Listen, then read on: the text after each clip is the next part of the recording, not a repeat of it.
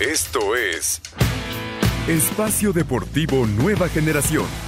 Con Anselmo Alonso, Ernesto de Valdés, Oscar Sarmiento y Juan Miguel Alonso. Cada generación tiene su historia. Comenzamos. Estos son los encabezados en las páginas de internet.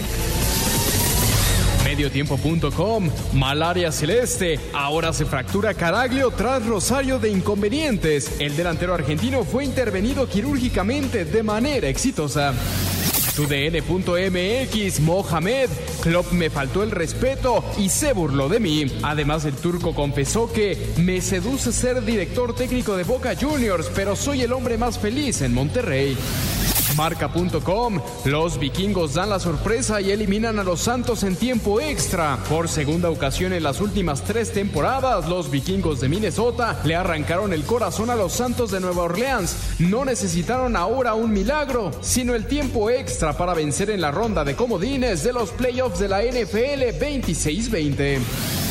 ESPN.com.mx León cierra pretemporada con victoria 3 por 1 sobre Celaya. El equipo de León cerró su pretemporada con una victoria 3 por 1 sobre Celaya y se declaró listo para iniciar la próxima semana su participación en el torneo Clausura 2020.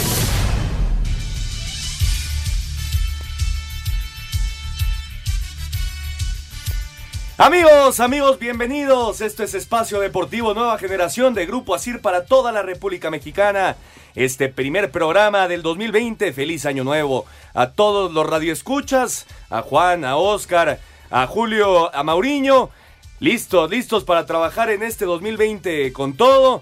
En los controles ya lo decía Julio Vázquez, en la producción Mauro Núñez. Francisco Caballero. Francisco Caballero está hoy. Primera tarjeta amarilla del 2020 me la llevo yo. Una disculpa, una disculpa, Francisco. Una disculpa, la Francisco. tarjeta amarilla más rápida en la historia del Pensé, radio. pensé que se habían cambiado, pensé que se habían cambiado ahorita, no, no volteé a ver. Una disculpa, Francisco Caballero en los controles. Para platicar durante una hora de lo más destacado en el mundo deportivo del fin de semana, la ronda de comodines de la NFL, eh, la preparación de los equipos de la Liga MX, ya arranca el torneo el próximo viernes, el tenis y mucho, mucho más. Pero antes, antes te saludo con muchísimo gusto, Juan Miguel Alonso Costas. ¿Qué tal Ernesto, Oscar, amigos que nos acompañan? Un placer estar con ustedes en este nuevo año, el primero del año. La sorpresa del día de hoy, los vikingos de Minnesota se meten a la ronda divisional y enfrentarán a los 49. Derrotando a los Santos de Nueva Orleans. Increíble lo que sucedió hoy allá en Nueva Orleans. Oscar Sarmiento, feliz año. Amigos, muy buenas noches. Igualmente, feliz año para todos los que nos hacen favor de escucharnos. Ernesto, Juan, Mauro, Julio. Julio. Francisco. Pero, ah, bueno, es que estamos hoy cambiando nombres. Así empezó el año, mi querido Ernesto. Está bien, es válido. Bien, eh, un, un- un día muy importante para el deporte. Vamos a, empezar una, una jornada. Vamos a esp- esperar que sea buena en americano y sobre todo en el fútbol mexicano. Se está llegando a la, a la parte más importante que te gusta hablar, mi estimado Ernesto del americano. Sí, está a punto de definirse eh, al campeón de la NFL. Me gusta y no me gusta, Oscarito. Se acaba la mejor parte del año, pero, pero al mismo tiempo, estos son los Y partidos más vienen tu entretenidos. dolorosos seis meses, ¿no? Así es, son seis meses de tristeza, Oscarito. Ay, Oye, compadre. ¿cómo pasaste el 29? Bien, eh, un- Ay, qué poca. está bien, está bien. Bien, este, feliz. Estuviste en el Azteca. Sí, estuve en el estadio. Un buen Estuvo- partido. Muy buen partido. Eh, digno campeón Monterrey. Uno se equivoca y el otro acierta eh, muy bien en el segundo tiempo Monterrey. Y América tiene un gran primer tiempo. Todo, yo creo que todos eh, pensamos que el América ya estaba para campeonar. Y se equivocan. eh, el América dejó de hacer cosas. Y de repente Dice Mauriño que la Cruz Azul. pues sí, pues sí, bien hablado, bien hablado. Y ojo, eh, el América está a una final de perder más para empatar a Cruz Azul en finales perdidos. ¿Sí? Entonces, es un equipo que está acostumbrado a llegar a esta antesala de la final, lleva varias pérdidas y también es el equipo más ganador del fútbol mexicano. Totalmente. ¿Acuerdan ese partido, Juan? Digo, recordando un poco lo que sucedió ya en el lapso final de- del 2019. La intensidad con la que inició el América el partido fue, fue impresionante. Lo hizo así durante toda la liguilla. Pero para el segundo tiempo me parece que Mohamed le ganó la partida táctica al Piojo. Y también yo creo que se les acabó la gasolina, ¿no? Ya, ya La- el cansancio. La, la intensidad era brutal y, y hablar de- del error que tuvo Jorge Sánchez, yo sigo traumado con ese error al, al minuto 75, gol de Funes Mori, porque yo no veía forma de que el Monterrey abriera el ostión en ese partido, el error se los da y al final justo vencedor el Monterrey. sin, sin eh, crucificar, Oscar, a un jugador joven eh, que, que sí tuvo un error muy grave, que al final le termina costando buena parte del campeonato a- al América, pero la gente lo está crucificando en, en Twitter y es, ese, este, estos momentos son los que le dan a un jugador joven el aprendizaje necesario a futuro, ¿no? ¿Realmente le, puede- le podemos llamar eh, un error? Sí, No, bueno, por supuesto. sin duda alguna. A ver, Sí, ¿Al cuando abanicas la pelota es un error, punto. para, para empezar, ¿cuál era el perfil? ¿Por qué intenta cambiar? O sea, No, bueno, le, le estás buscando una razón al error, pero por el su- error no, sigue siendo pero error. Por supuesto, es un, un grave error. Yo, yo, te- yo se los pregunto por el beneficio de la duda. Para mí es un, un error terrible. Y de ahí, de ahí el, el América se cae más. Y, y no solo pasa que crucifiquen a un jugador aquí en México, ¿eh? lo, lo vimos en la final de la Champions con Carius. De hecho, a raíz del error que tiene en la final contra el Real Madrid, sale de Liverpool. Sí, estoy totalmente de acuerdo. Ya platicaremos después de, de las altas y bajas para el, el próximo torneo, que es el Clausura 2020. Pero, Oscar, ¿quién va a salir del equipo americanista y quién va a llegar a las Águilas? Pues está Lo de todavía. Guido, ¿no? Ya, ya salió uno, ¿eh? Leonel López Sí, se va a Pumas. Leonel López, Sí. pero pertenecía todavía a Toluca.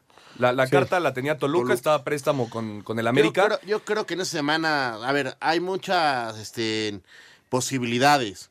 Pero recordemos, América apenas lleva una semana que rompió Sí. filas, se está estructurando. eh, se, se- se dicen que ya viene, bueno, ya, ya se anunciaron dos altas de América. Escobosa y Luis Fuentes. Es correcto. eh, pero todavía se está estru- estructurando. Porque si se va Guido, que parece ser que sí se puede ir, Sa- ¿Sabes qué? Creo que el, el Betis nada más ofreció 8 o Sí, 9 ocho- millones. 8 millones de dólares. Eh, al final, la América obviamente quiere sacar más de un jugador de selección nacional argentina. Ah, Pero, pero el, el que lleva a Guido es el, el mismo que llevaba Marcone. Es lo que se dice. Entonces se, se dice que por ahí. Parece que, haber un que era medio falso el no. rumor, ¿eh? Parece que era falso el rumor. Se, Se especula mucho, Ernesto, Muchísimo, Juan. muchísimo. Este, a ver, tipo Guido, si se va tienes que traer un jugador de, de- de ese calibre. Sí, Marcones sería un, Sí, un sería- recambio natural para un tipo como Guido Rodríguez. ¿Y tú crees que esté a la altura? Yo creo que sí. Pero Lo que nos demostró Marcone en su época con, Cruz- con Cruz Azul, sí, fue a Boca Juniors y no le fue nada bien, por eso está saliendo. Pero lo que demostró yo creo que sí estaba a la Yo altura te de- Guido. y yo te pregunto, cuando llega Guido al América, ¿le daban ese, Por ese supuesto que peso no. específico No, no este lo había- jugador? cuando venía de ganado Tijuana, ¿eh? Recordemos que venía de Tijuana. Ese, ese es el tema, llegaba sin un cartel muy importante por el equipo de Short. Y yo creo que por, por, por segundo año consecutivo se va a llevar el mejor jugador de la liga, Guido Rodríguez. Sí, yo estoy totalmente Es, de acuerdo. es- es el mejor contención medio. es, es difícil suplir a esa clase de jugadores, ¿eh? Muy difícil. Ah, Es el nombre que sea, el Ernesto, nombre que Es sea. imposible, Ernesto. Oye, y por cierto, Rayados y América, los dos no juegan la, la primera jornada, por lo tanto tienen descanso hasta el 10 de enero. Eh, los dos equipos le dieron descanso a sus jugadores hasta el 10 de enero y veremos qué, qué- qué viene de cambios también para Rayados, ¿no? Que, que no creo que sean muchos. Ah, Ahí te va. El, el América, la primera jornada la hubiera jugado contra el Puebla. Exactamente. Pero se mueve para el, 2, el 4 de febrero y el 5 de febrero juega Necaxa contra Monterrey. Así se suplen los dos juegos de la Es primera correcto. jornada. Y todavía el único, lo- los dos equipos que tienen eh, lapso superior para registros son estos dos finalistas. Exactamente. América y Monterrey. La liga Monterrey les da, les da una extensión para poder contratar. Creo que está bien, ¿no? Sí, claro. No, es justo. es Y justo. sobre todo que la final se jugó hasta el 29 de diciembre. ¿no? Exactamente. Terminaste el torneo dos o tres semanas después. Así es. Pero bueno, ya platicaremos un poco más del inicio del clausura 2020 en un ratito. Si les parece, vamos a hablar de lo que sucedió el día de ayer en la, como la conferencia americana. La ronda de comodines arrancó con la victoria de los Texans 22-19 ante los Bills. 16-0 iba ganando Buffalo eh, apenas en la primera mitad. le salió la novatez a Josh Allen, hay que decirlo. Eh, el, el, el, coreback de segundo año no tuvo una buena actuación en la segunda mitad. Eh, tuvo varios errores. La defensiva también le costó mucho y lo de Dishon Watson es increíble, Juan. No, y todavía alcanzan a irse al, a, la, a la largue. Y ahí es donde Houston, con una patada, ¿no? Fue una anotación de tres, termina el partido. Sí, Kaimi Fairbairn al final es el, el que manda a Houston a la ronda divisional. Eh, un equipo de, Houston, que de hecho el partido se jugó en el NRG Stadium, allá en, en, Texas. Eh, no, no arrancó bien el partido, hay que decirlo. No caminaba su defensa, la línea ofensiva no le estaba dando eh, protección a Deshaun Watson. Por ahí Carlos Hyde encontró un par de, de, buenos acarreos, pero en toda la primera mitad parecía que los Bills se iban a llevar el partido de forma sencilla. Es que toda la primera mitad Houston no pudo anotar ni un punto.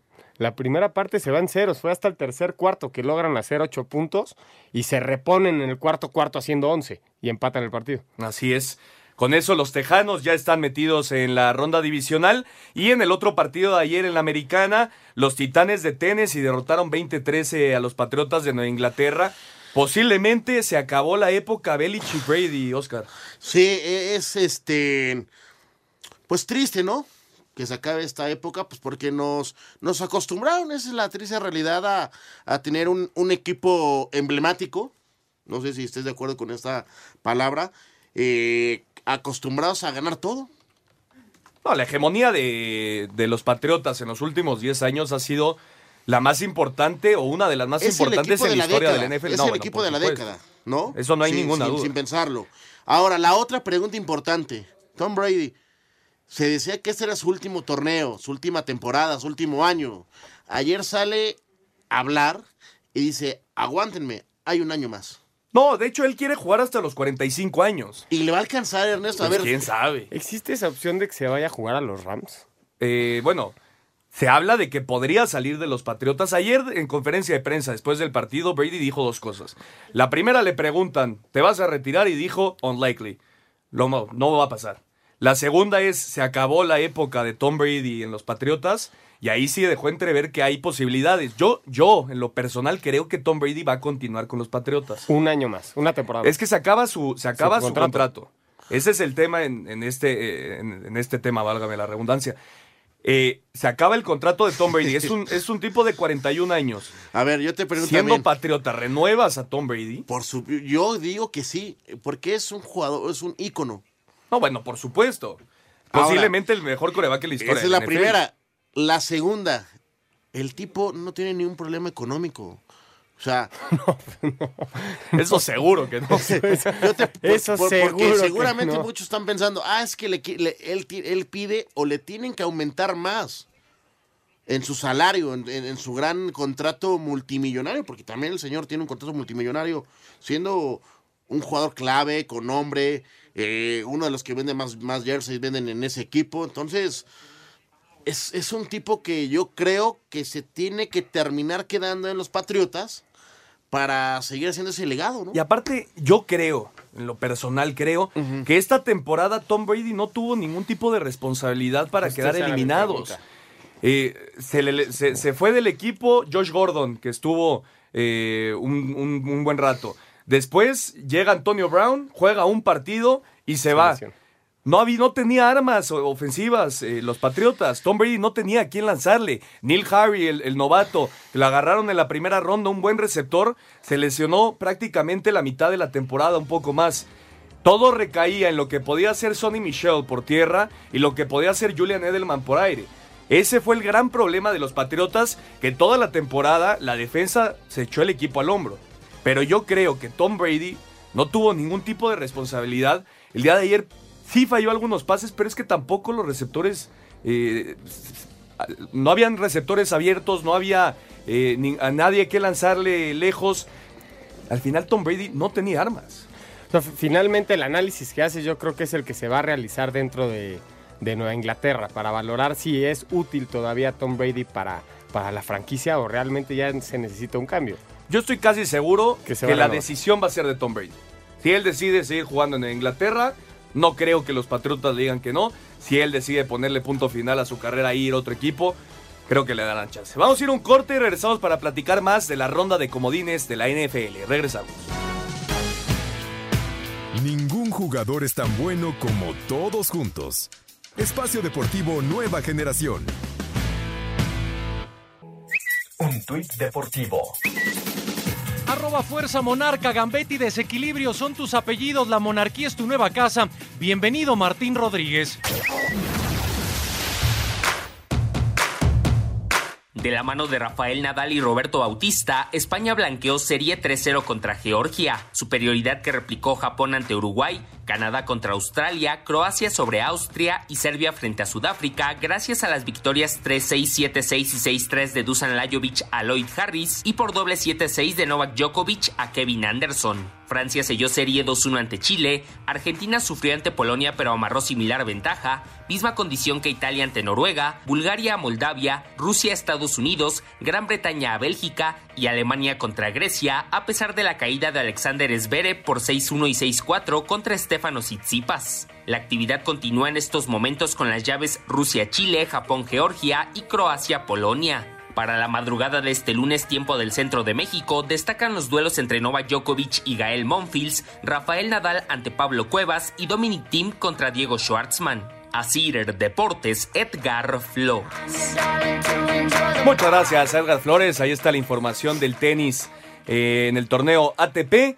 Y eh, seguíamos platicando de la ronda de comodines del NFL, el partido de Tennessee 20 contra los Patriotas 13.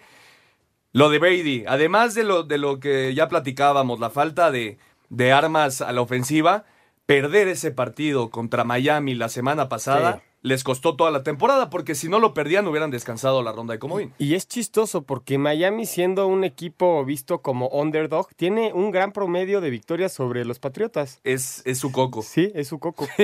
y bueno, por parte de Tennessee el día de ayer, lo de Derrick Henry, que es el, el rey por, por tierra de la NFL, el que más yardas tuvo durante toda la temporada. Ayer 182 yardas, un touchdown para Derrick Henry. Y lo de Ryan Tannehill, Tannehill no era titular. Marcus Mariota inició la temporada como el, coreback principal de estos Titanes de Tennessee. Desde que tomó Tannehill el puesto de titular, es el, mejor eh, rating de toda la, NFL.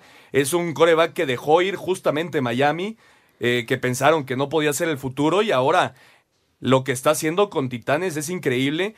Obviamente es una gran sorpresa, aunque, insisto, estos Patriotas eran un equipo mucho eh, menos fuerte de lo que habían sido otros años. Sacó una jugada Marcus Mariota en el partido, ¿no? Sí. Y creo que tiene cuatro yardas. Durante cuatro yardas, un acarreo. Sí. Fuera de eso, Marcus Mariota no tuvo participación y Tannehill tuvo 72 yardas, un touchdown y una intercepción. Vamos a escuchar lo que sucedió justamente en los partidos de la ronda de comodines de la Liga Americana. Escuchamos a Tom Brady, justamente de lo que platicábamos.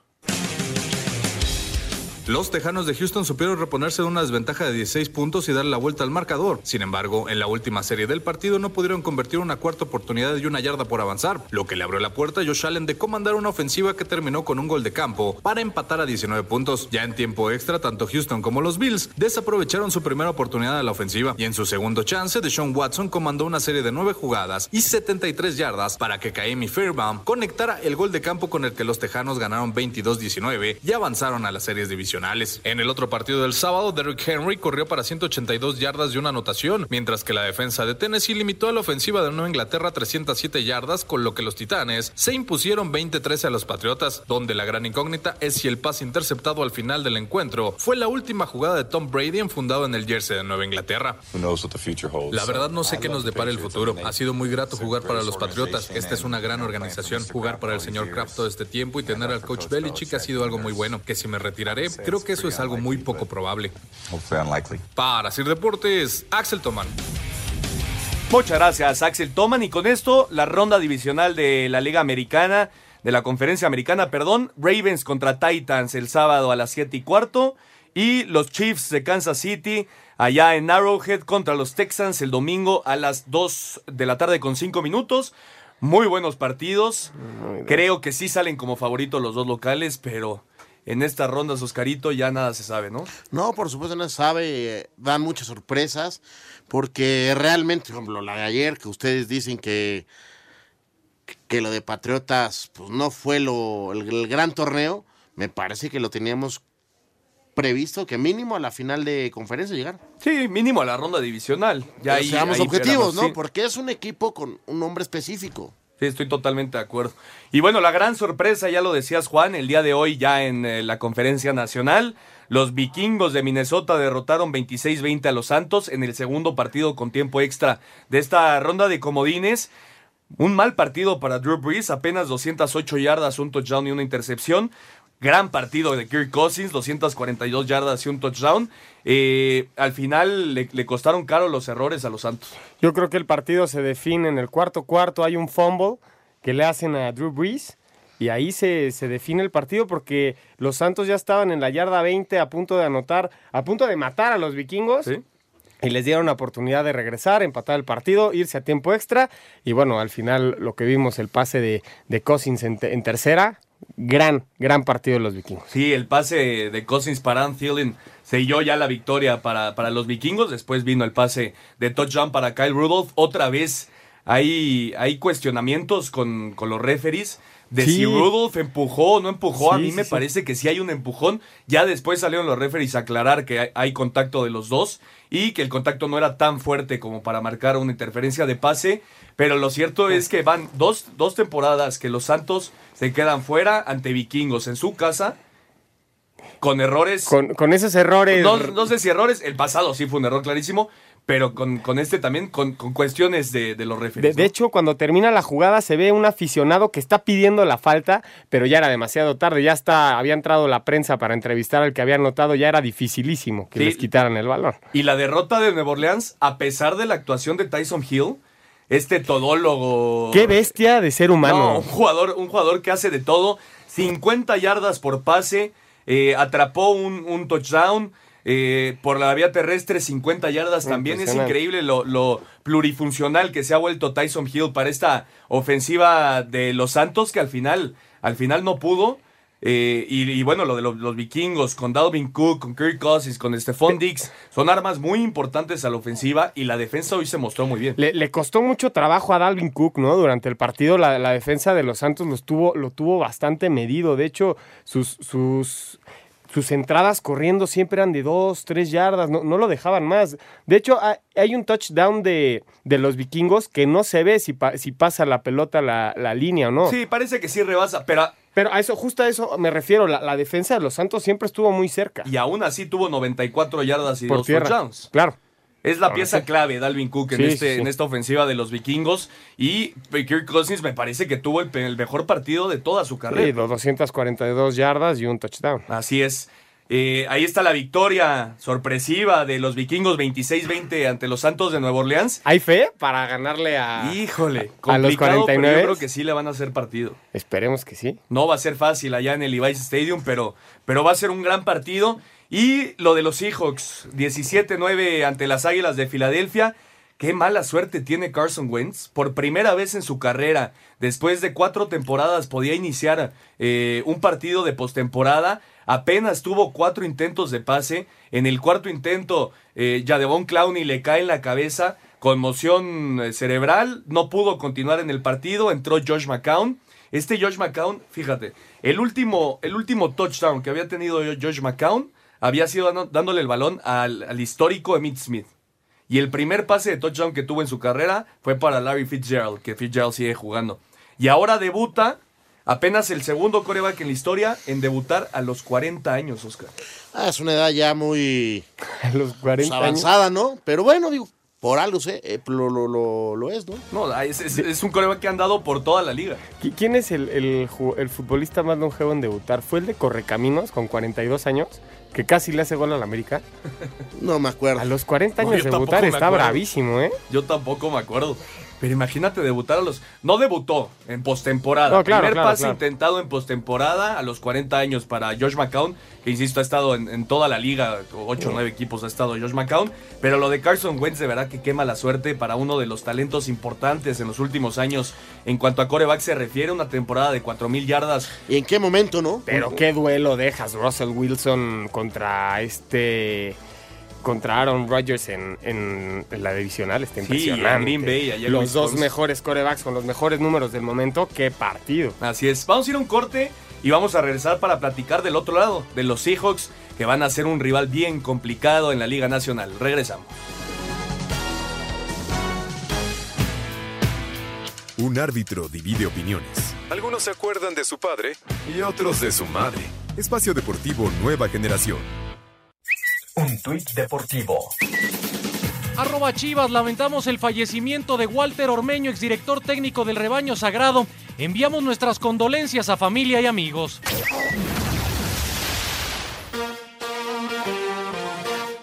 Let's go, girls. Este sábado arrancó la primera jornada del fútbol femenil, donde en Cantera Puebla goleó 3 por 0 a Pumas en el inicio de este torneo Clausura 2020. Los partidos continúan este lunes 15 minutos antes de las 4 de la tarde, cuando América se enfrente ante Juárez. En punto de las 4 de la tarde, Necaxa se mide frente a Atlas, y Morelia contra Toluca, donde Yamanik Martínez, zaguera de las Diablas Rojas, comentó las cualidades que necesitan para alcanzar su objetivo, que es conseguir su primer título. Estamos motivadas, estamos concentradas y entrenando al 100% para hacer un buen torneo. Creo que futbolísticamente tenemos que mejorar algunos errores que teníamos, pero la mentalidad tiene que ser aún más fuerte, eh, no quedarnos solamente en cuartos o tal vez en semifinales como anteriormente, sino pelear por un campeonato. A las 7 de la noche Pachuca encara a León, en punto de las 8 Santos visita a Atlético de San Luis, una hora más tarde Chivas se mide ante Cruz Azul y Tijuana frente a Querétaro. Rayadas frente a Tigres será el único encuentro que cambia de fecha y se disputará el 13 de abril. Para Sir Deportes, Angélica Jiménez. Muchas gracias, Angélica. Ahí está la información de la Liga MX Femenil. Arrancó y mañana hay siete partidos de la Liga MX Femenil. ¿Cómo se da eso ya de lunes por la Lunes noche? por la bueno, noche. tarde-noche. Sí. eh, el femenil. A mí me gusta. Está bien. Le- está- lo pones en un bien. día donde no hay mucha actividad de, de fútbol eh, mexicano. De No, hecho, y, no hay. Y mundial, sí, es muy raro. Bueno, en España ponen uno, eh, en Europa ponen uno igual, pero... Y le das más proyección. Claro, ¿no? claro. Siete partidos el día de mañana de la Liga MX Femenil. Y bueno, para terminar la ronda de comodines de la Conferencia Nacional, lo de Russell Wilson, gran actuación, 325 yardas y un touchdown, sigue siendo garantía Russell Wilson en los controles. Eh, regresó el Mode, Marshawn Lynch, que tuvo un, un touchdown la, la semana pasada, hoy tiene uno más. Apenas 7 yardas, pero le bastó para tener uno de los touchdowns de los Seahawks. Y lo de DK, eh, Metcalf, eh, este novato que lo agarraron en la segunda ronda, en los últimos picks de la segunda ronda. Yo no entiendo que no lo haya agarrado otro equipo antes. Había roto todos los récords en el, en el combine cuando van todos los equipos a ver a los futuros eh, jugadores del NFL. Al final es Seattle el que se queda con Metcalf. Y bueno, qué actuación tuvo el día de hoy. 160 yardas y un touchdown para DK Metcalf. Va a ser un equipo bien, pero bien complicado el de Seattle. ¿Termina siendo Metcalf el mejor jugador del partido? 160 yardas. Sí, y un touchdown. Junto a Russell A Wilson. Russell Wilson. Estos Seahawks que no tienen a Carson eh, en el backfield y están utilizando tanto a Homer como a Lynch.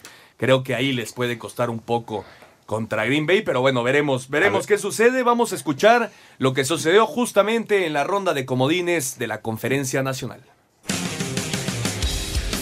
La defensiva de Minnesota se cerró y limitó a Drew Brees a solo 208 yardas y un pase de anotación. Sin embargo, eso le bastó a los Santos para mandar el partido a tiempo extra, tras empatar a 20 con un gol de campo de Will Lutz. Ya en el complemento, Kirk Cousins tomó el balón para comandar una serie de nueve jugadas que culminó con un pase de 4 yardas para Kyle Rudolph y llevarse así el triunfo 26-20. El mariscal de campo de los vikingos resaltó el trabajo en equipo para conseguir este resultado. Fue un verdadero triunfo en equipo. Sé que suena cliché, pero tuvimos un buen juego terrestre. La defensiva cerró muy bien el juego y los equipos especiales siempre nos dieron una buena posición de campo. En el último partido de Comodines había mucha expectación por el debut de Carson Wentz en postemporada. Sin embargo, poco duró la actuación del mariscal de campo de Filadelfia al tener que dejar el partido en el primer cuarto por una conmoción. Y aunque Josh McCown no cometió errores, falló en la zona roja, lo que le abrió la puerta a Russell Wilson, quien lanzó para 325 yardas de una anotación, con lo que Seattle se impuso 17-9 a Filadelfia. Para Sir Deportes, Axel Tomán. Muchas gracias, Axel. Y con esto quedan los partidos divisionales. Eh, los 49 de San Francisco recibiendo a los vikingos el sábado a las 3.35. Y el próximo domingo a las, 7, eh, a las 5.40 de la tarde, Green Bay eh, recibiendo a Seattle. Grandes duelos en la Liga A Nacional. ver, nuestro amigo Mario Santiago nos pide en Twitter que demos los picks. Los picks. A ver, Oscarito. 49ers Vikings. San Francisco contra Minnesota. Pues Minnesota. Vientos con Pirri. Baltimore contra Titanes de Tennessee. Titanes. Kansas City contra Tejanos. Los Tejanos. Y Green Bay contra Seattle. Green Bay. No, pues yo estoy totalmente Yo también, diferente. yo también, te lo juro, yo también. No dijiste una de las mías. Está bien, porque ya es de cada quien, ¿no? Tú yo, vas. yo voy vikingo porque le voy a los vikingos, voy con los Ravens, voy con los Texans y voy con Seahawks. Yo me quedo con 49ers, con Ravens, con Chiefs y con Seattle. Yo creo que, que uno de los, de los visitantes va a salir victorioso. Los otros tres locales me parece que van a jugar. Háganle caso a Ernesto porque es el que le sabe de los tres. No, amiga. Gracias. Y bueno, ya dejando de lado la NFL, ya me están reclamando aquí que nos llevamos 34 minutos hablando de la ruta de comodines ¿qué es de la? NFL. Nos metemos de lleno en lo que va a ser el inicio del clausura 2020 y arrancamos con una vuelta a la liga de los partidos amistosos de este fin de semana. Cruz Azul cerró pretemporada con victoria al superar 3-2 a Toluca en partido amistoso realizado en La Noria. Julio César Domínguez, Jonathan Rodríguez y Pablo Cepelini, refuerzo del club para esta campaña, fueron los autores del triunfo celeste. Habla Robert Dante Siboldi, estratega de la máquina. Bien, me siento bien, estamos muy metidos, sabemos el reto que nos toca por delante, estamos preparándonos para afrontarlo, para afrontarlo y, y la verdad estamos muy contentos y muy satisfechos por la respuesta de todos. A través de un parte médico, el club anunció que Milton Caraglio sufrió fractura del quinto metatarso del pie derecho, lo que lo dejaría fuera de 8 a 12 semanas. Se espera que este lunes sea presentado el mediocampista Luis Romo y se oficialice la llegada del ariete marfileño Aquel Loba. A Cider Deportes, Edgar Flores. En partido de pretemporada, cuatro tiempos de 40 minutos, el Toluca perdió 3 a 2 contra Cruz Azul en las instalaciones de la Noria. Escuchamos al técnico de los Diablos, al Chepo de la Torre, quien hizo un balance sobre la pretemporada de los Diablos. Los partidos muy intensos, muy buenos, donde nos, nos damos cuenta de necesidades que tenemos y de lo- los avances que vamos llevando. Entonces, creo que vamos por buen camino y, y bueno, todavía tendremos una semanita más para, para enfrentar ya después a Morelia. La intención de eso, los dos equipos es eso, de tener eh, la mayor cantidad de minutos posible, por eso los dos partidos y, que tuviéramos actividad todos.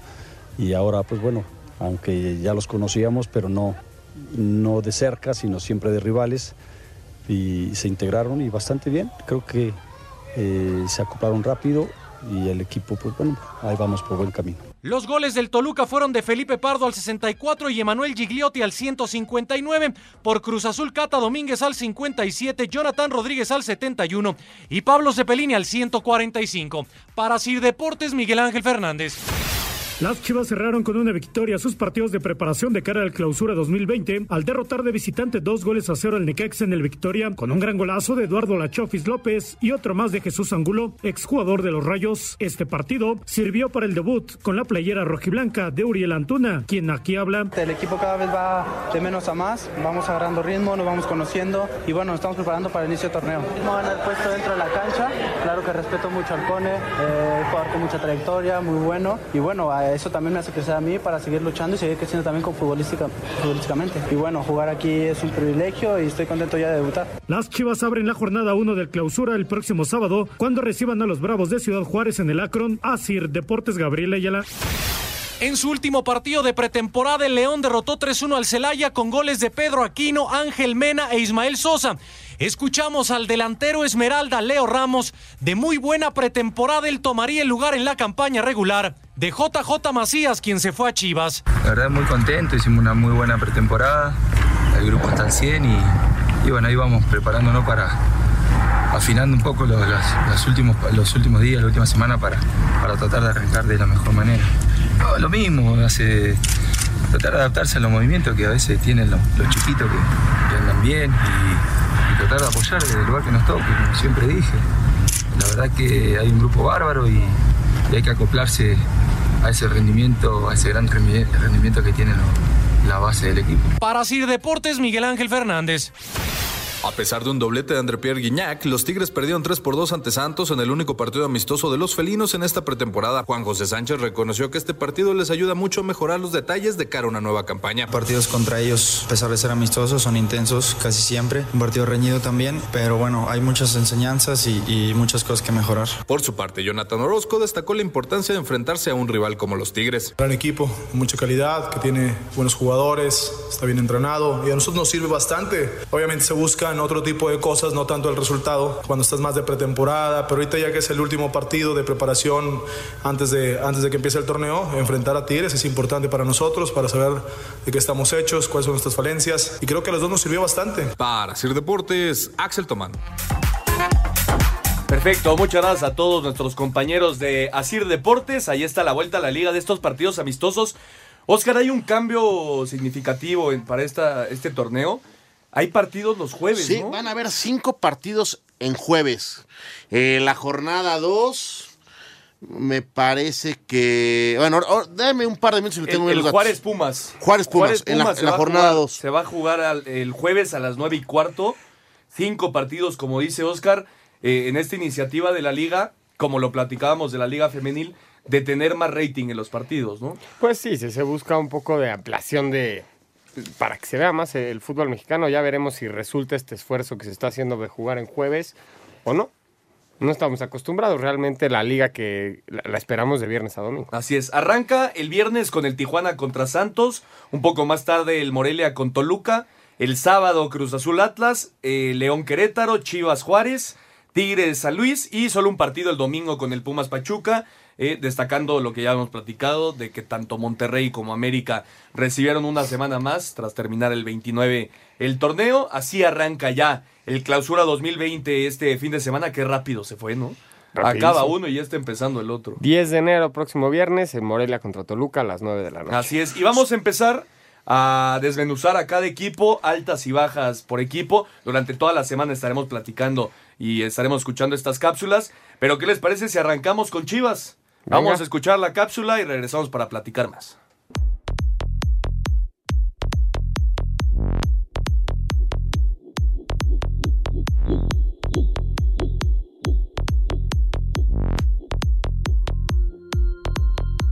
Tras el fallecimiento de Jorge Vergara, de manera oficial su hijo Amauri quedó al mando de todo grupo OmniLife y en especial de las Chivas, y de inmediato apostó por hacer cambios sustanciales en el equipo. Para empezar, se formalizó la llegada de Ricardo Peláez como director deportivo, quien en su primer conferencia de prensa aseguró que las cosas cambiarían drásticamente en el Guadalajara. En Chivas se habló de problemas de cociente y de descenso hasta el fin de semana pasado.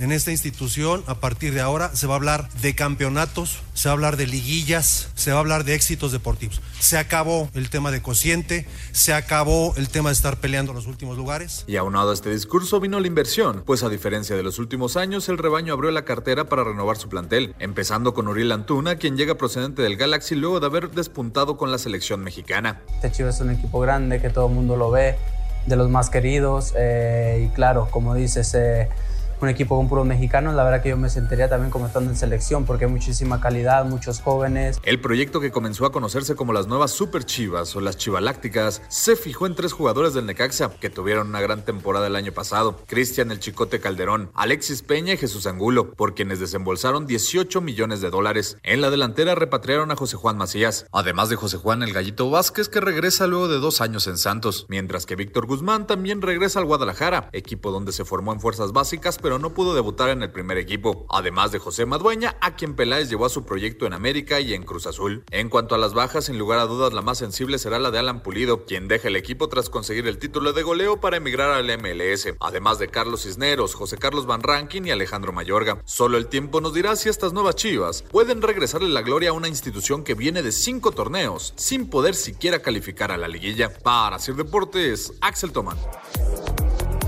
Muchas gracias, Axel Toman. Ahí están las altas y bajas de las Chivas, Oscar. Me parece que fue el equipo más sonado en, esta recesión de torneo. eh, desde la llegada de, de Ricardo Peláez. Son ocho altas y la baja de Alan Pulido, que es la más destacada, ¿no? Sí, eh, a mí lo de Alan Pulido sí se me hace llamar la atención.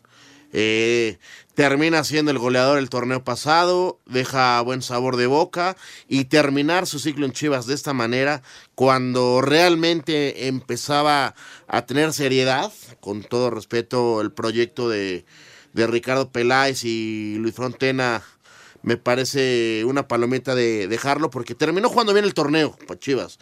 Y ahora con esos ocho refuerzos me parece que Chivas va a competir. Eh, yo, yo, yo creo en lo particular que sí va a estar peleando para entrar a la liguilla. No sé si le vaya a alcanzar en el primer semestre, porque hay, tiene que una acoplación, se tienen que acoplar los jugadores, el cuerpo técnico, eh, varias cosas para que Chivas empiece a ser un equipo importante. Pero hoy, con los ocho refuerzos, llaman la atención. Lo único, el único puntito, ¿te acuerdas que lo platicamos hace como dos, dos tres semanas? Chivas, muy defensivo, ¿eh? Sí. Muy defensivo. ¿Quién es el, refuerzo más destacado para ti? Ah, eh, para mí Antuna. Antuna. Sí que viene de, de, la MLS sí, señor. A, un, a un torneo que me parece de un nivel más alto. ¿eh? Sí. También hay que, hay que decirlo. Para ti, Juan. Yo creo que el JJ Macías es el, el que, del que más se espera. Los resultados Pero... Fue, le fue muy bien en León y yo creo que va a fungir como el centro delantero. De este ¿Sabes de quién no se habla mucho y creo que es el mejor refuerzo para Chivas? Ah, ya sé qué el a decir. Pocho Guzmán. Guzmán, sabía que iba a decir. Sí, yo creo Las que temporadas que ha tenido Guzmán con Pachuca va a ayudar muchísimo al equipo de, del Flaco Tena, ¿eh? Y, y fíjate que el, el interescuadras que hicieron contra Necaxa, parece ser que el, el, plantel que termina el torneo es el mismo que enfrenta a Necaxa, solo hubo un cambio Así de los es. ocho. Vamos a ir a un corte y regresamos para platicar ahora de Cruz Azul. ¿Qué viene para Cruz Azul en el clausura 2020? Regresamos. Ningún jugador es tan bueno como todos juntos. Espacio Deportivo Nueva Generación. Un tuit deportivo. Arroba Dallas Cowboys. Oficialmente no renovaremos el contrato del coach Jason Garrett. Esta fue la actividad de los futbolistas mexicanos en el extranjero. En la FA Cup de Inglaterra, tercera ronda, Raúl Jiménez entró de cambio el 46 en el empate a cero del Wolverhampton ante el Manchester United. En España, jornada 19, Leganés de Javier Aguirre empató a dos ante el Valladolid. Habla el Vasco, quien no quedó del todo contento por este resultado, ya que asegura su equipo tuvo para ganar el partido. Levanta la cara, hijo, que va ganando tu equipo. Y la última que tuve la caga. Métela tú, le da el rechazo y le queda ahí a Guido, pero para él era de él. Pero bueno, nada, no pasa nada. Yo creo que al final yo creo que es un empate que no nos beneficia a ninguno de los dos. Seguimos una zona comprometida, pero a mí me refuerza. Estamos ganando mucha mucha confianza en nuestro juego. Javier Hernández se quedó en la banca en el empate a uno del Sevilla ante el Athletic de Bilbao. Héctor Herrera jugó los 90 minutos en la victoria del Atlético de Madrid, 2 a 1 ante Levante. Andrés Guardado jugó los 90 minutos y Diego Lainez entró de cambio al 73 en el empate a uno del Real Betis ante el Alavés. Sin Néstor Araujo por estar suspendido, el Celta empató a uno ante los Asuna. En Portugal, jornada 15, Jesús Tecatito Corona jugó todo el partido en el triunfo del Porto 2 a 1 ante el Sporting de Lisboa. En la Serie A de Italia, Irving Lozano y el Nápoles reciben este lunes al Inter. En Qatar, jornada 12, Héctor Moreno jugó todo el partido en la derrota del Algarafa un gol a dos ante el Shahanilla. Asir Deportes Gabriel Ayala. Muchas gracias a Gabriel Ayala. Buen inicio para los mexicanos en el extranjero. Ya juega mejor el, Leganés de, Javier Aguirre. Se le escapó el resultado, pero bueno, al final, y al inicio del partido lo hubiera comprado sí o sí, ¿no? Al minuto 80 le empatan, al minuto 79 le empatan a Leganés y ya, ya lo escucharon al Vasco. Ahora sí que eh, fallaron y no pudieron concluir, pero el Leganés se mantiene en la posición número 19 de la tabla, suma 14 puntos, está a un punto, un punto arriba está el Mallorca y el Celta de Vigo. Sí, lo que buscan es no, no descender, ¿no? Pero ya suman cuatro partidos sin perder. Sin perder. Dos empates, dos Ha mejorado dos mucho el equipo desde que llegó el, el, Vasco Aguirre. Es un tipo diferente, Ernesto, es un tipo diferente el Vasco. Eh, te da mucha confianza porque el, el tipo sabe darle muy bien al jugador y sabe vendérselas y el, jugador, y el jugador se las termina comprando. Sí, estoy de acuerdo. Y lo de Raúl Jiménez, ¿no? Ah, caray. Uf la puso en el travesaño, casi elimina del FA Cup a, al Manchester United. Ahora va a haber un rematch, como le dicen allá en Inglaterra. Pero ahora se va a jugar en Old Trafford, ya no en el estadio de los Wolves. No le bastó esa rabona que tiró, sí, ¿eh? Sí, pero sigue siendo Raúl Jiménez el tipo diferente del Wolverhampton. Anda a un gran nivel y, y, da gusto ver a, a un centro del Es un orgullo. así. Bueno, lo de Cruz Azul, regresando ya a hablar de los equipos, de las altas y bajas de, de cara al clausura 2020. El Cruz Azul, que por cierto hoy se lesiona, Sí. se anuncian la lesión eh, de Milton Caraglio, que se pierde de 5 a 6 semanas. ¿Es Y a- baja fuerte o...? Pero por supuesto, y, el mismo fuerte. día anuncian que se cayó la contratación de Akeloba, que venía de- del Querétaro. Entonces, ¿el Cruz Azul qué? Y salió Cauterucho del equipo también, se fue No, a Pero no, pero no te... A ver, Cauterucho no tenía vida, ¿eh? No, por supuesto que no, pero te quedaste sin No, no, delanteros. pero Oscar. era A el ver, totalmente de acuerdo. era la oportunidad de oro para Cauterucho para ser titular en el Cruz Azul, la lesión de Caraglio. Así Te es. quedas sin centros delanteros. Sí, y va a estar Santiago Jiménez, el hijo de- del, del Del Chaco. histórico Chaco, eh, peleando por, por un puesto, pero yo estoy seguro que Cruz Azul está buscando Sí, claro. a marchas forzadas a uno o dos centros delanteros. Yo creo que ¿eh? un par, tienes que tener un par. El, el hijo del Chaco va a ser un sustituto, no puede convertirse en tan corto plazo En tu centro delantero. un ¿no? referente de- del, del equipo. No A, es. a mí lo de Akeloba me gustaba mucho, se me hace un, un gran jugador. Algo raro A pasó ahí. te se encanta ese jugador, te Sí, encanta. es, un, es un gran centro delantero. Y bueno, de altas hablamos de Jurado, que también se lesionó en un partido de preparación. Veremos si está listo. Parece que no va a estar listo para iniciar el torneo, aunque yo insisto en que Corona va a ser el titular. Llega Luis Romo, esa es una buena, una buena contratación, un Esa joven ahí. central contención del Querétaro. ¿Está bien? Y llega Cepelini, esa es Cepelini. una incógnita, Sí, ¿no? del- 10 equipos en los últimos 10 años. Del es Atlético joven, ¿eh? Nacional. No, no, no, no es un tipo Sí, veterano. grande, no, no, no es. ¿no? Veremos qué, qué trae el, el argentino. Pero bueno, Cruz Azul me parece que se está quedando bastante corto Y en las cuanto a bajas de Cruz. Azul sale Cauterucho, se va José Madueña Chivas, Eustaquio se va al Ferreira y Javier Sala se va al Puebla. Escuchamos la cápsula de altas y bajas de la máquina celeste de la Cruz Azul. Acabar con la sequía de 22 años sin título de liga es el principal reto que afrontará Robert Dante Siboldi y Jaime Ordiales al frente de Cruz Azul. Pues si bien la búsqueda de identidad a través de elementos con pasado en la institución es a lo que apostará la directiva a partir del clausura 2020, la reaparición pública de Alfredo Álvarez y Víctor Garcés como vicepresidentes en función revivió la polémica de una organización que mantiene conflicto de intereses originados desde la propia cooperativa presidida también por Guillermo Álvarez Cuevas. La falta de tan ansiado campeonato en un cuadro que apenas hace un año se convirtió en finalista del fútbol mexicano hace que posiciones específicas vean cambios para este torneo. Sebastián Jurado, quien figuró como arquero de Veracruz, llega a la máquina como plan a futuro en el recambio generacional de Jesús Corona. Creo que todo jugador eh, viene a competir, a ganarse un lugar, independientemente las circunstancias. Entonces yo vengo muy motivado ante esa parte. Lógicamente sé la magnitud de portero que es que es Chuy Corona. Entonces, pues bueno, también eso me tiene muy motivado, es un gran reto en mi carrera y, y seguramente la competencia interna será muy linda, será muy bonita y, y, pues bueno, aprovechar de la mejor manera todo el aprendizaje. Pablo Cepelini, mediocampista uruguayo con más de 10 equipos profesionales en su carrera, arriba procedente del Atlético Nacional de Colombia, Vengo a aportar mi granito de arena, pero obviamente sí a tratar de marcar diferencia y tratar de ayudar al equipo que bueno, es para lo que me contrataron y tratar de salir campeón que sería el objetivo de este semestre. Al tiempo que el defensor y centrocampista nacional Luis Romo, apenas el torneo anterior jugador de Querétaro, es hasta el momento su último refuerzo. En el tema de bajas, Martín Cauterucho abandonó la institución para emigrar a Estudiantes de La Plata en Argentina, José Madueña aceptó la oferta de Chivas, Stephen Eustaquio regresó a Portugal con pasos de Ferreira, Javier Salas apostó por continuar su carrera en Puebla, Brian Angulo fue cedido a préstamo con Cholos y el guardameta Memo Allison negocia con Saprissa de Costa Rica. A Cider Deportes, Edgar Flores. Muchas gracias, Edgar Flores. Ahí está lo que viene para Cruz Azul en el clausura 2020.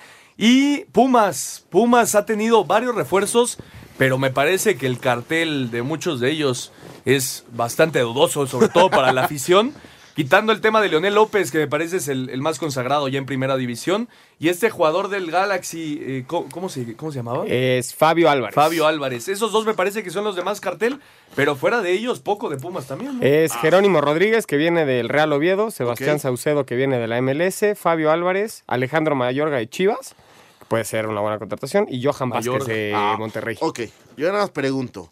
Pumas, Pumas, tenía que reforzarse más línea por línea. Yo estoy, yo, yo creo que sí. Un central a fuerza. Y no, A fuerza. no, no trae. Johan Vázquez es, es, eh, un, un buen central. Jugó el, el Mundial Sub-20 Es un- Pero es- tienes que tener un Sí, jugador de, con de acuerdo. Ernesto, no un novato. Estoy de acuerdo. Leonel López, que viene del América, bueno, de Toluca, pero ver. en América. Tú nada más recuerdas el ulti- la última liguilla de Pumas en, en- en la liga. Fue cuando se comió siete goles de América. Sí. Y de ahí Pumas Desaparecido. ha tenido rachitas muy buenas de cuatro o cinco partidos de no perder, pero con muchos empates. Y después se cae, ¿no? Se en cae. los torneos. No termina ser, siendo un equipo consolidado. Ese último torneo, tres jornadas pudo calificar y no supo. Sí, estoy totalmente de acuerdo. Vamos a escuchar la cápsula de altas y bajas de Pumas.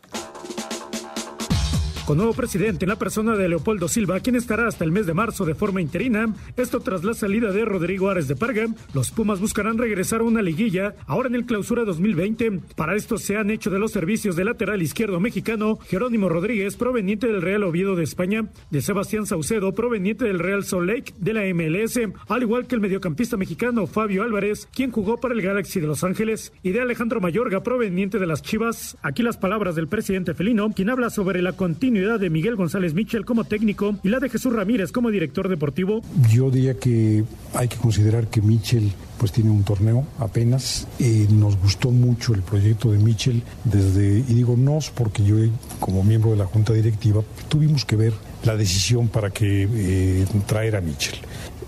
Los dos están ratificados, por supuesto, a calificar a la liguilla y convertir, decía yo, a Pumas nuevamente en un equipo protagónico. Queremos que, que Pumas juegue muy bien, que juegue bonito. Pumas tendrá las bajas del lateral colombiano Jason Angulo, quien jugará para el Junior de Barranquilla, la del arquero Miguel Fraga, quien pasó a los correcaminos, la de Alan Mendoza, quien jugará para el Celaya, mientras que Martín Rodríguez también causó baja y ahora jugará con el Morelia. También tendrán las bajas de Kevin Escamilla y Diego Rosales, que pasaron al Toluca, la de los juveniles Idekel Domínguez y Brian Figueroa, que jugarán en el Querétaro, y José Carlos Robles y Tonatiu Mejía, que pasaron a los Potros de Hierro del Atlante. Asir Deportes Gabriel Ayala. Muchas gracias, Gabriela. Ya la ve rápido, Oscarito. Campeón y decepción del torneo. Campeón América. Ah, no me digas. ¿Y decepción? Yo creo que Pumas. Pumas. Campeón y decepción. Campeón América, decepción Chivas. Campeón América. Decepción Chivas. Decepción Chivas. Yo creo en el bicampeonato del Monterrey y la decepción me parece que va a ser el Cruz Azul. Vamos a ir al 5 en 1 para terminar. Cinco noticias en un minuto. El delantero de Cruz Azul, Milton Caraglio, sufrió fractura del quinto metatarsiano del pie derecho. Estaría fuera de 6 a 8 semanas. Partidos amistosos, León le ganó 3-1 a Celaya, Morelia 3-1 a Zacatepec, Chivas 2-0 a Necaxa, Santos 3-2 a Tigres, Cruz Azul 3-2 a Toluca y Pumas 2-1 al Puebla. En lo más destacado de la tercera ronda de la Copa FA en Inglaterra, el Wolverhampton empató a 0 con el Manchester United, el Liverpool le ganó 1 por 0 al Everton y el Manchester City derrotó 4 por 1 al Port Vale. En lo más destacado de la fecha 19 en España, el Sevilla empató 1 con el Athletic de Bilbao, Real Madrid 3-0 al Getafe, Atlético 2-1 al Levante, empate a 2 en el derby entre Español y Barcelona. Quedó lista la ronda divisional en los playoffs de la NFL en la conferencia americana. Tennessee enfrentará Baltimore y Houston a Kansas en la nacional. Minnesota se medirá a San Francisco y Seattle a Green Bay. Muchas gracias a Mike por el 5 en 1. Se nos está acabando el primer programa del año, Oscarito, pero antes, entonces quedamos que son cuatro Cuatro partidos. No cinco. Sí, son cuatro partidos en la jornada 2. Juárez contra Pumas. ¿Sí? En la jornada 5 Atlas Morelia. En la jornada 14 Tijuana Juárez. Y la jornada 16 San Luis versus Toluca. Ok, esta, esta nueva forma de... De jueves por la noche. por la noche en la, en la Liga MX. Veremos qué tal funciona. Me parece que va a traer bastante gente a esos partidos. A mí me gusta la iniciativa que tiene la Liga MX, Oscarito. Ya nos vamos. ¿Qué le pediste a los Reyes? Mucha salud, mucho trabajo y mucho éxito para todos. Perfecto. Juan, nos vamos. Muchas gracias, buenas noches y gran, gran inicio de año. Espero que hayan dejado su zapato ¿Y ustedes, para que les deje su regalo. qué le pidieron? Yo lo mismo, Oscarito. Yo le Salud. pedí que fuera campeón en la América. Esa es la mejor, mi hermano. Vámonos. Nos vamos, muchas gracias por acompañarnos. Esto fue Espacio Deportivo Nueva Generación. Nos escuchamos el próximo domingo. Buenas noches. Fútbol, béisbol, americano, atletismo, todos tienen un final. Termina Espacio Deportivo Nueva Generación. Escucha a Anselmo Alonso, Ernesto de Valdés, Oscar Sarmiento y Juan Miguel Alonso. Cada domingo de 7 a 8 de la noche por 88.9 Noticias. Información que sirve. Tráfico y clima cada 15 minutos.